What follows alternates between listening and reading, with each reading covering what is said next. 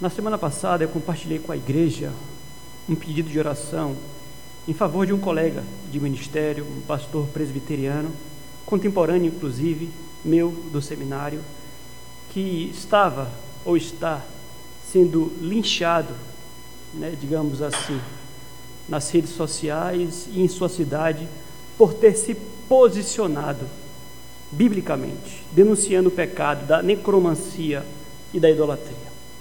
Ele foi convidado para um culto ecumênico por parte do prefeito da cidade e ele recusou, obviamente, sendo servo de Deus, a participação no culto ecumênico e denunciou o pecado do espiritismo, da necromancia e o pecado também da idolatria por parte daqueles que iriam participar daquele culto ecumênico. Por conta disso, está sendo perseguido, como foi dito, linchado do ponto de vista moral. Nós precisamos admitir, meus queridos, que existem crentes e crentes. Sabe, na linguagem popular, em tom de brincadeira, muitos falam, por exemplo, entre aqueles que são Nutella e aqueles que são raiz. E existem crentes Nutella e crentes raiz, né? Ou seja, de um lado há um cristianismo que é moda à nossa volta. Há um cristianismo que é popular. E muitos desses se tornam crentes, entre aspas, meio que como quem procura no lugar na sociedade. Não são perseguidos, não sofrem constrangimentos, mas outros tantos são crentes de verdade. E nós já somos ensinados pela palavra de Deus que todos aqueles que quiserem viver vida piedosa serão perseguidos. Porque a Bíblia nos diz que o mundo odeia a luz. Se estamos em paz com o mundo, há algo de muito errado com a nossa fé, tenham certeza disso. E à medida que o tempo passa, em que nós nos aproximamos de uma sociedade ainda mais anticristã, nos aproximamos ainda mais da chegada do anticristo, mais o mundo odeia a Deus e mais se torna difícil permanecer fiel aos caminhos do Senhor. Então, é bem verdade que, se quisermos ser crentes de verdade, discípulos fiéis do Senhor Jesus Cristo, nós temos que pagar um preço por isso. Nós teremos que denunciar o pecado. Nós teremos que contraditar o politicamente incorreto. Hoje em dia, a simples leitura de algumas passagens da Bíblia é interpretado pelo politicamente correto como um discurso de ódio e querem nos calar e querem dizer não, você não pode dizer isto. E aí nós temos duas opções: nos calamos e aceitamos e ficamos confortáveis neste cristianismo da religião vida mansa, ou de fato nós abraçamos preço, nós pagamos o preço. Foi assim com o Senhor Jesus. Cristo foi para a cruz e ninguém crucifica caras legais. Cristo não foi para a cruz por ser um cara legal, mas por falar a verdade. Então, nós temos que admitir que fizemos uma escolha, fizemos uma opção, e eu espero que todos nós aqui temos feito essa opção, a de sermos crentes e de pagarmos o preço por isso, de pagarmos com as nossas vidas se for necessário, mas nós somos humanos, e porque somos humanos, a verdade é que, de tempos em tempos, nós podemos tentar voltar a, atrás um pouco na decisão que nós tomamos. Nós temos medo. Nós não queremos ser achincalhados. Nós não queremos ser vituperados, nós não queremos ser cusparados. Nós não queremos ser tidos pelos anti, antipáticos. Nós somos humanos. E por diversas vezes nós sentimos o preço, o peso da decisão que tomamos por Jesus e, de certa forma, nós nos intimidamos e pensamos em retroceder, voltar para trás e maneirar um pouco mais a nossa fé e o nosso discurso. Nós ficamos com medo. Eu sei que existem muitas pessoas que estão, de fato, flexibilizando seus valores, flexibilizando a sua fé, diante das pressões do mundo à nossa volta, deste mundo anticristão.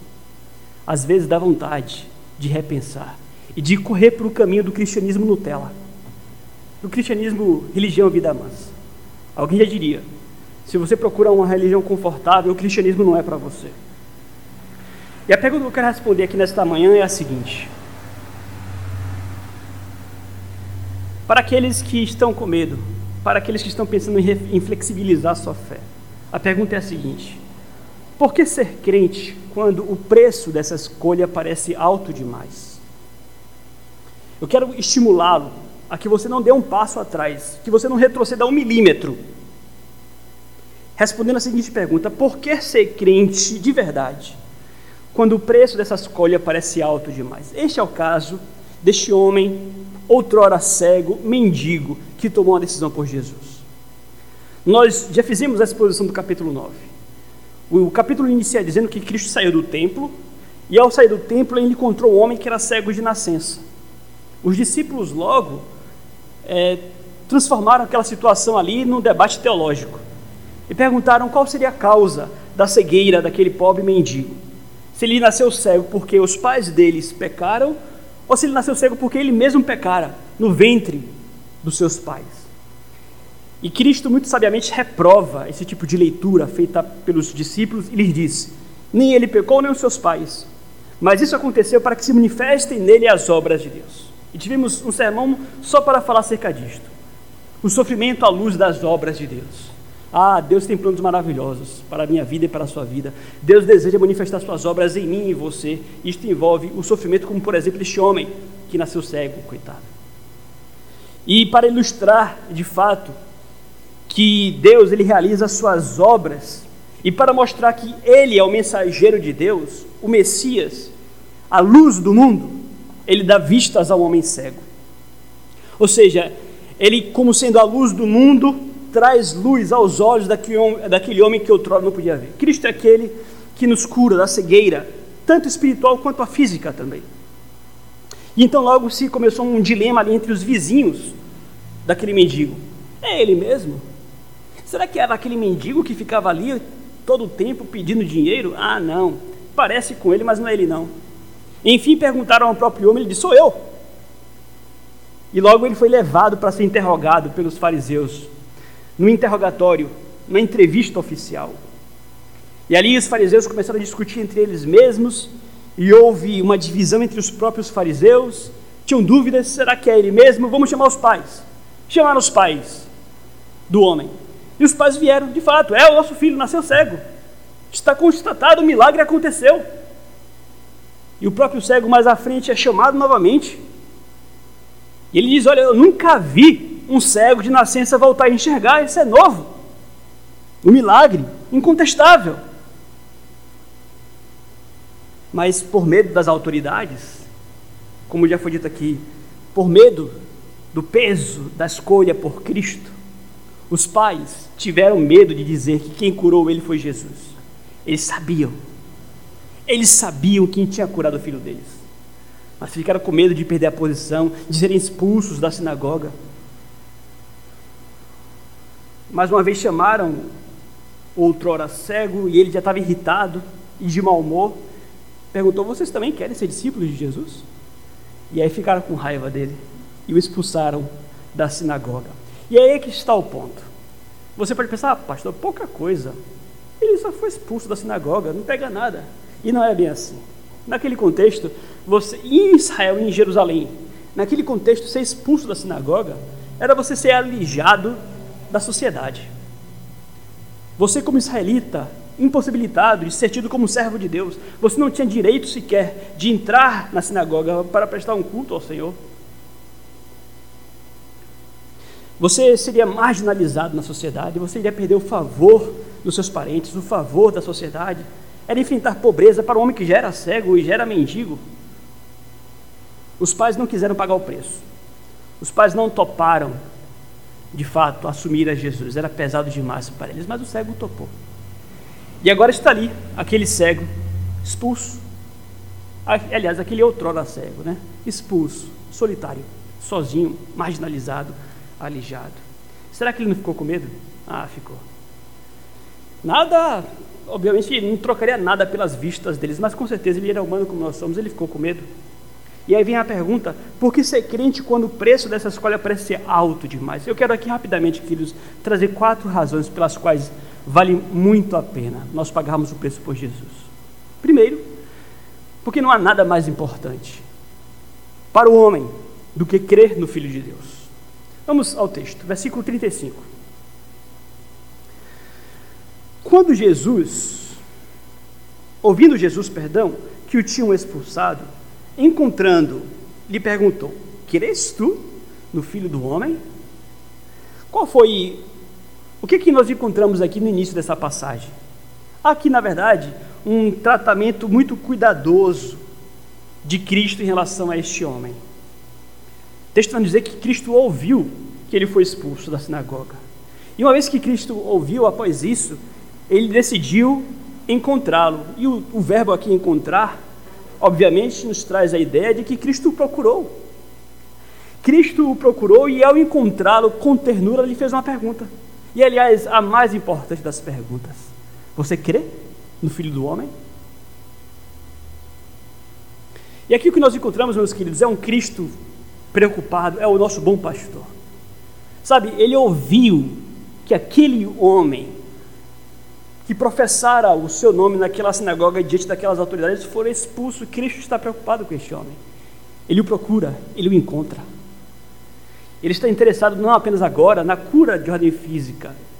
Tenho certeza que aquele cego, outrora cego, ficará muito grato a Cristo por voltar a enxergar fisicamente. Isso será maravilhoso. Mas Cristo sabe, sabe, que a maior das necessidades daquele homem não era enxergar do ponto de vista físico.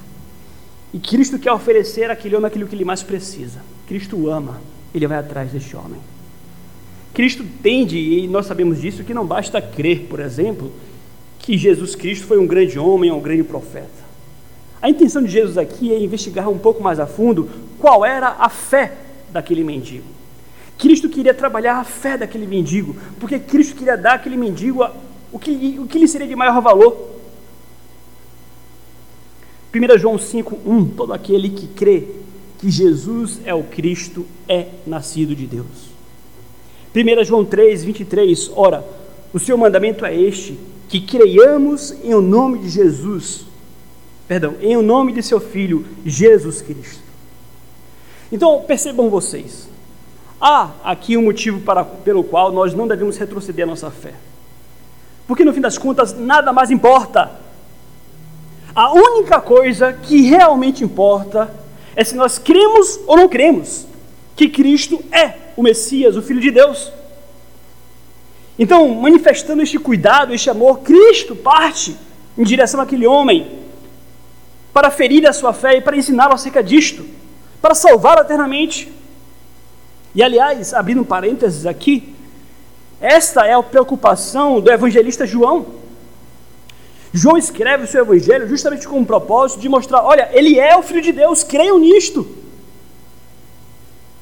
E aliás, esta não é a única passagem, este não é o único episódio onde Cristo se revela a alguém como sendo o Messias, claramente o Messias. E também não é a única passagem onde ele é reconhecido por alguém como sendo filho de Deus. João Batista o reconheceu como filho de Deus. João 1,34. Natanael reconheceu como filho de Deus. João 1,49. O próprio Cristo declarou ser filho de Deus. Nós lemos no, no discurso com a mulher samaritana. Pedro o confessou como sendo filho de Deus. Nós cremos tu, que tu és o santo de Deus. Então há aqui o propósito do evangelista de dizer: olha, prestem atenção, prestem atenção, vocês que estão com dúvidas se creem ou se não creem, ele é o Messias, ele é o Filho de Deus e nada mais importa. Interessante porque quando Cristo faz essa pergunta para este homem, crês tu, como diz o texto, crês tu no Filho do Homem? Aqui, no texto grego, uma ênfase no pronome você. É como se ele perguntasse para aquele homem mendigo: Você você, como um verdadeiro discípulo, diferente dos incrédulos judeus, você crê? Eu não quero saber se eles creem, não. Eu quero saber de você. Você crê no Filho do Homem? O que é que Jesus está perguntando aqui exatamente? Você crê no Filho de Deus? Você crê nas promessas do Messias? Você, você crê na vinda do Messias? Você confia inteiramente no Messias porque o verbo crer no contexto do Evangelho de João, denota fé verdadeira. Você crê de verdade? Você está aguardando com grande expectativa? E quando ele vier, você vai lhe confiar sua vida? Hã? É interessante como Cristo ele procura resgatar no coração deste homem, encontrar neste homem fé. E ele quer trabalhar esta fé. Você crê que Deus trará salvação a este mundo por meio do Messias? Você está disposto a entregar-se a Ele? E eis aqui então a lição que nós aprendemos neste primeiro ponto, meus queridos. Essas perguntas apontam ao fato, muito mais vindas da própria boca do Senhor Jesus, de que não há nada mais importante para o homem do que crer no Filho de Deus. E a forma como Cristo direciona essa pergunta nos mostra que a salvação é assunto pessoal, é entre você e Deus. Então, o grande feito, a grande obra, que no fim das contas será exigida dos homens, de mim e de você no último dia, é somente uma: se você crê ou não. E lembramos, lembremos que ainda assim esta fé que você profirará ter é dom de Deus. Então, obviamente, eu preciso voltar essas perguntas a todos que me ouvem aqui nesta manhã. É muito sério isso. De verdade, de verdade. Você crê? Você crê de fato que Jesus Cristo é a sua salvação? Ele é o Messias prometido, ele é o Filho de Deus? Essa expressão aqui, filho do homem, é uma expressão messiânica. Messiânica que aponta para o Cristo, o Salvador. Você crê? Obviamente você jamais irá crer se você não tiver essa expectativa. E essa expectativa surge no coração de quem reconhece a necessidade de um Salvador. Você tem essa carência em você? Você se sente completamente vazio e inútil sem Jesus? Você se vê como um perdido pecador sem Jesus Cristo? Você crê? Então Cristo ele vai até ele. Interessante porque é sempre assim. Somente Cristo pode nos dirigir a Ele mesmo. Foi assim comigo e com você. Ele partiu em nosso socorro. Então a pergunta foi: por que ser crente quando o preço dessa escolha parece alto demais? A primeira resposta: porque não há nada mais importante para o homem do que crer no Filho de Deus. Mas há uma segunda razão pela qual nós não devemos retroceder. Porque Cristo estará ao lado de suas testemunhas que sofrem por Ele. Isso aqui é extremamente consolador. Cristo estará ao lado das suas testemunhas que sofrem por ele. Lembram do pregador que eu citei no início da mensagem? Achincalhado, perseguido, tenho certeza. Cristo está ao lado dele.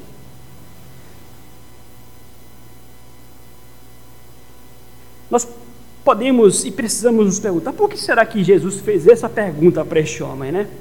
Ele o procurou, o encontrou, ele poderia ter feito muitas outras perguntas, mas perguntou precisamente isto. E nós encontramos a resposta também. Ele o fez porque ele ouvira falar do que aconteceu com aquele homem. Cristo soube que aquele homem ele estava agora à margem da sociedade. E porque ele soube que aquele homem agora estava à margem da sociedade, ele se prontificou a estar ao lado dele. Expulso, rejeitado, achincalhado, renegado, Cristo diz: Eu estou ao seu lado. Isso nos leva à lição que nós já falamos aqui: Cristo estará ao lado de suas testemunhas que sofrem por ele. O bom pastor sempre cuida de suas ovelhas. Cristo certamente estará ao lado de suas testemunhas. Ele a tudo vê, ele a tudo ouve, ele a tudo observa. Os nossos olhos são falhos, nós não conseguimos aprender tudo que falam a nosso respeito. Mas não é assim com Cristo. Ele sabe tudo o que fazem, o que falam a respeito dele. E ele contempla cada episódio onde um servo dele tomou posição por ele e foi perseguido por conta disto. Ele contempla. Ele não somente contempla, como ele observa, mas ele promete abençoar estas pessoas, não somente no futuro, mas agora também. Este homem, ele pagou um preço, ele foi rejeitado, mas de imediato ele foi consolado pelo Senhor. De imediato, porque é assim. Você pode ficar sozinho, escanteado neste mundo. Você pode ser o único numa maioria, numa multidão contra você, não importa, tenha certeza, aqui de imediato, Cristo estará com você. Ele promete beneficiá-lo pela sua fé, não somente futuramente, mas também no presente. Então há uma atenção especial àqueles que sofrem pela causa de Cristo. Tem consolo maior do que este? E quanto maiores as aflições, mais abundantes serão os consolos. Temos certeza disso. Cristo é o nosso abrigo, Ele é nosso bom amigo. Então nós temos motivos, meus amados, para não retrocedermos. Temos motivos. Mas surgiu outra questão interessante, porque pensem vocês comigo: o que, que teria acontecido se os fariseus não tivessem expulsado aquele mendigo da sinagoga? É, se aqueles fariseus não tivessem expulsado o mendigo da sinagoga, é muito possível que, com o passar do tempo, aquele mendigo esquecesse de Cristo.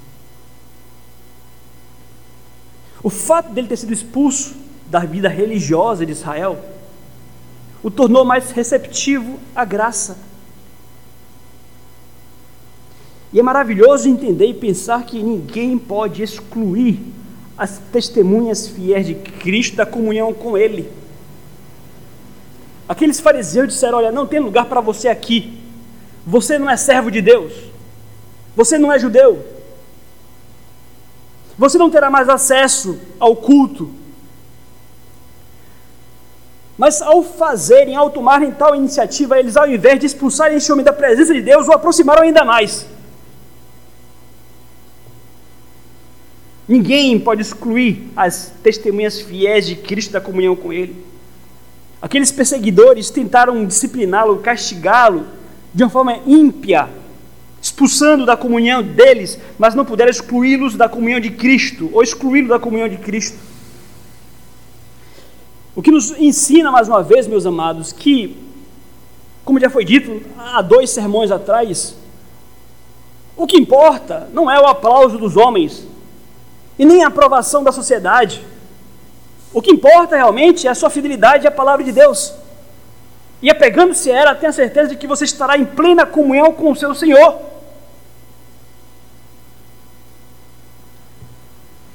O que nos ensina, obviamente, também por consequência, que nós precisamos ficar longe dos inimigos do Evangelho, para que Cristo se aproxime ainda mais de nós. Sabe? Eventualmente nós temos que fazer escolhas.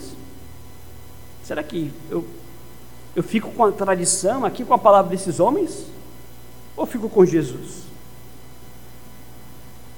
É uma pergunta que eu faria aqui, por exemplo, aos testemunhas de Jeová. Os testemunhos de Jeová, eles, muitos deles crescem nesse ambiente de culto, de igreja, eles são doutrinados desde criancinhas, eles têm todo um aparato, eles têm toda uma sofisticação na religião deles, mas eles não creem que Cristo é Deus. Eles têm uma religião, uma seita, completamente furada. Eu perguntaria a um testemunho de Jeová: me diga uma coisa, entre Cristo e a sua religião, você escolhe o quê? Hum? Cristo ou essa fé furada? ímpia, demoníaca que você professa. Nós vamos ter que escolher. E o que o texto nos ensina aqui é que nós precisamos ficar longe de tudo aquilo que nos afasta do Evangelho. Às vezes é uma tradição religiosa, às vezes é sua família. Observe, você sempre vai cumprir com seus deveres familiares, sendo filho, sendo pai, tem que honrar o pai, tem que honrar a mãe. E tantos outros, tem que amar a esposa, tem que amar o marido. Mas eventualmente você vai ter que escolher. Quando há uma competição, e o próprio Cristo fala sobre isso, uma competição de interesses.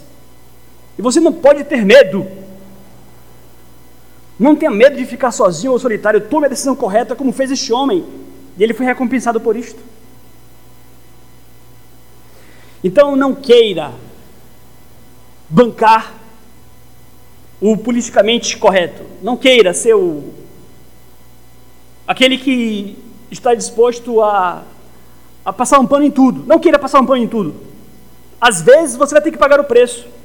E não tenha medo de fazê-lo. Então a pergunta foi: por que ser crente quando Cristo, perdão, quando o preço dessa escolha parece tão alto? Porque Cristo estará ao lado de suas testemunhas que sofrem por ele. Terceira razão exposta no texto: nós devemos não retroceder mas permanecer firmes, porque além de tudo, Cristo estará mais próximo daqueles que o desejam do que estes mesmos podem imaginar. Vamos lá, versículo 36. Diz assim: Ele respondeu e disse: Quem é, Senhor, para que eu nele creia? Observe, Cristo fizeram uma pergunta para aquele homem: Você crê no Filho do Homem? Mas antes de responder, este homem faz uma outra pergunta. Ele quer saber: Quem é, Senhor, este homem para que eu possa crer nele? É uma pergunta lógica, é uma pergunta racional. Aquele homem não pode crer em que ele não conhece. Então faz sentido que ele pergunte: Quem é, Senhor, para que eu possa crer nele. E obviamente ele já mostra aqui uma predisposição, ele está disposto a crer, ele quer crer, mas ele precisa saber em quem ele precisa crer. A essa altura, nós podemos nos perguntar, né, na nossa imaginação vaga em tais momentos, e nós nos perguntamos: será que esse homem reconheceu quem, quem, quem era Jesus? Será que ele reconheceu a voz de Jesus? Será que ele sabia que este Jesus aqui for aquele que o curou da sua cegueira? Né? E alguns comentaristas entendem que aquele, aquele cego, outrora cego, sabia que quem falava com ele era Jesus que tinha o curado. Mas ele ainda não possuía a compreensão de quem era de fato Jesus, muito além de um profeta. Então ele pergunta: onde é que ele está, Senhor? É como se Cristo dissesse: Olha, o Messias chegou, ele está aqui à nossa volta. Ele crê nisto, ele crê na palavra de Cristo, mas quer saber quem é. Versículo 37. E Jesus lhe disse: já, tem, já o tem visto, e é o que fala contigo. Ou seja, a essa altura vem a parte mais bonita do capítulo 9. Jesus se revela a este homem como sendo o Messias verdadeiro, o Filho do homem, o Filho de Deus. Assim como foi com uma mulher samaritana, ele fala: Sou eu. Euzinho aqui. Eu que falo com você. Eu sou o Messias. Eu sou o Cristo. Eu sou o Salvador. Nós podemos nos perguntar: será que Jesus fazia isso com frequência? Será que ele chegava assim perto de uma pessoa e falava: Ó, oh, eu sou Messias, viu? Não, ele, ele não fazia isso com muita frequência. Geralmente Jesus Cristo ele deixava, esperava as pessoas reconhecerem quem ele era, pelos seus atos, pelos seus feitos, pelas suas palavras. Mas é curioso, porque de tempos em tempos, por alguma questão que nos foge talvez ao conhecimento, ele se apresentava claramente a alguém e dizia: Olha, eu sou o Messias. Eu sou o seu Salvador.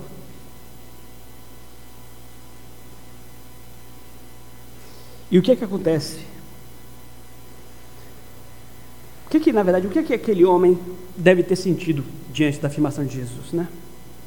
Quando Cristo ele se revela aquele homem como sendo o Messias, o Cristo, o que é que aquele mendigo deve ter pensado? O que é que ele, o que é que ele sentiu? E eu posso imaginar que aquele homem compreendeu a razão pela qual Deus, em sua bondade e misericórdia, trouxe novamente as vistas, ou deu pela primeira vez as vistas a ele, para que com seus olhos ele pudesse contemplar o Filho de Deus. Lembra como nós vemos que as obras de Deus iriam se, se realizar nele? Não apenas a cura física, mas aquele homem passou a enxergar para que pudesse, no fim de tudo, ter a melhor das visões, a mais especial de todas. Ele pôde contemplar o Messias. Quando Cristo nasceu, havia um velho senhor no templo chamado Simeão. E Simeão queria ver a salvação. E antes de morrer, Deus deu esse presente para ele. E ele viu, e os meus olhos viram a tua salvação, é o que ele exclama. E aqui nós temos um cego que não via nada, nem a luz do sol. E agora, muito para além da luz do sol, ele pode contemplar com seus olhos a luz do mundo. Ah, eu posso imaginar que esse homem se emocionou. Ah, ele se emocionou, com certeza. Tanto é que o texto vai dizer que ele cai prostrado, ele o adora. Ele o adora mas nós falaremos disso depois. A pergunta que nos interessa aqui é a seguinte: o que, que essa resposta de Cristo revela a este homem? Quando Cristo fala a este homem, olha, eu estou aqui, eu estou debaixo do seu nariz, eu estou diante de você, o que, que isso significa? O que Cristo está ensinando aqui para este homem é o seguinte: olha, você não precisa ir tão longe para me encontrar, não. Você não precisa fazer uma viagem muito longa para encontrar o Messias, não. Eu estou aqui na sua frente. O que nos ensina que Cristo estará mais próximo daqueles que o desejam do que estes podem imaginar. Sabe? Cristo está muito mais próximo daqueles que o desejam do que estes podem imaginar. Pela Sua palavra, pelo Seu Espírito, Cristo fala com aqueles que desejam se dirigir a Ele. Foi assim com os discípulos em Emaús, a caminho de Emaús, ali saudosos, refletindo, meditando em Cristo, pensando nele, e lá estava. Eles não perceberam isso. Cristo ao lado deles. Quantos são os cristãos duvidosos que perguntam: onde está o Senhor? E o que nós aprendemos aqui é que Cristo ele está muito mais próximo de nós, daqueles que o desejam de verdade, do que podemos imaginar. É Ele quem fala conosco. Mais uma vez, através da palavra do Espírito, é Ele que nos dá forças, Ele que chega junto, é Ele que nos consola, é Ele que enche o nosso coração de fé e de alegria.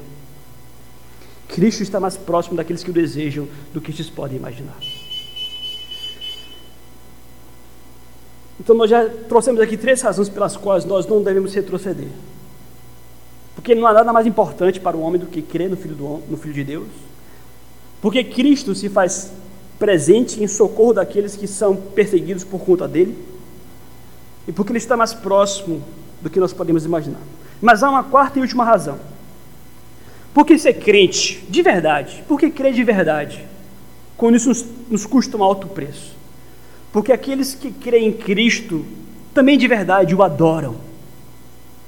Versículo 38 diz assim: Então afirmou ele: Creio, Senhor, e o adorou.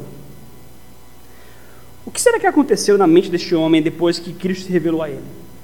Aqui é aquela hora em que o Espírito Santo regenera o coração do pecador.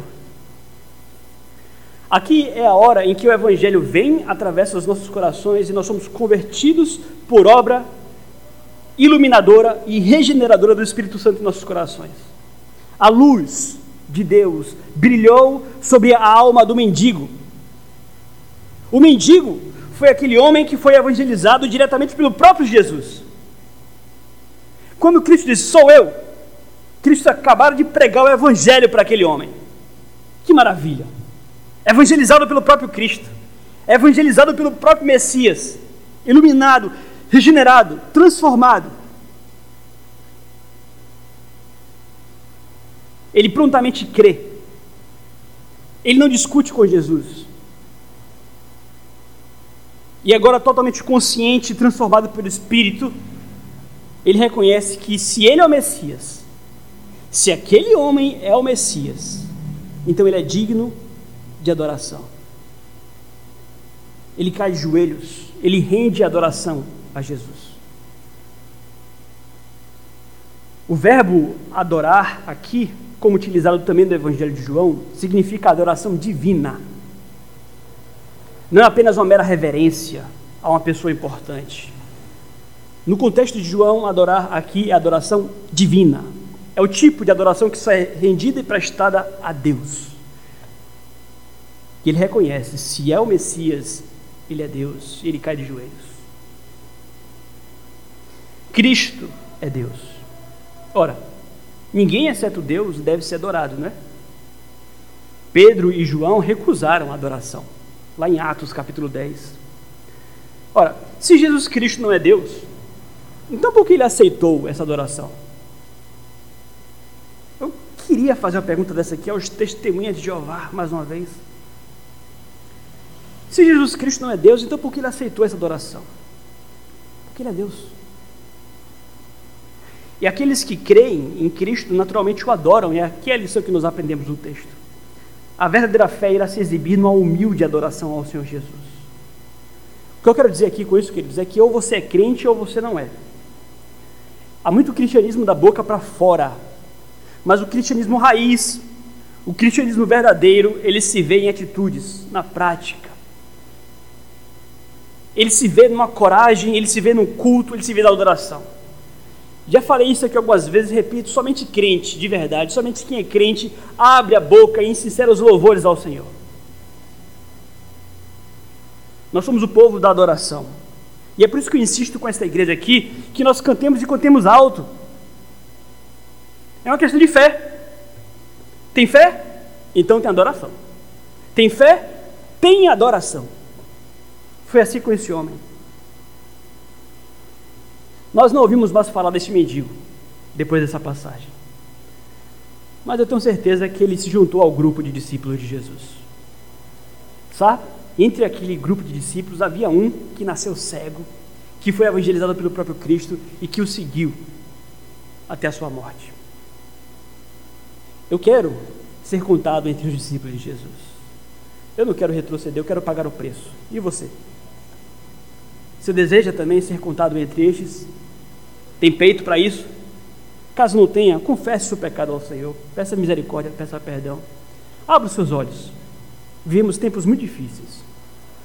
Que Deus possa, através de palavras como esta, fortalecer você, a sua fé, para esses tempos difíceis que já têm vindo sobre as nossas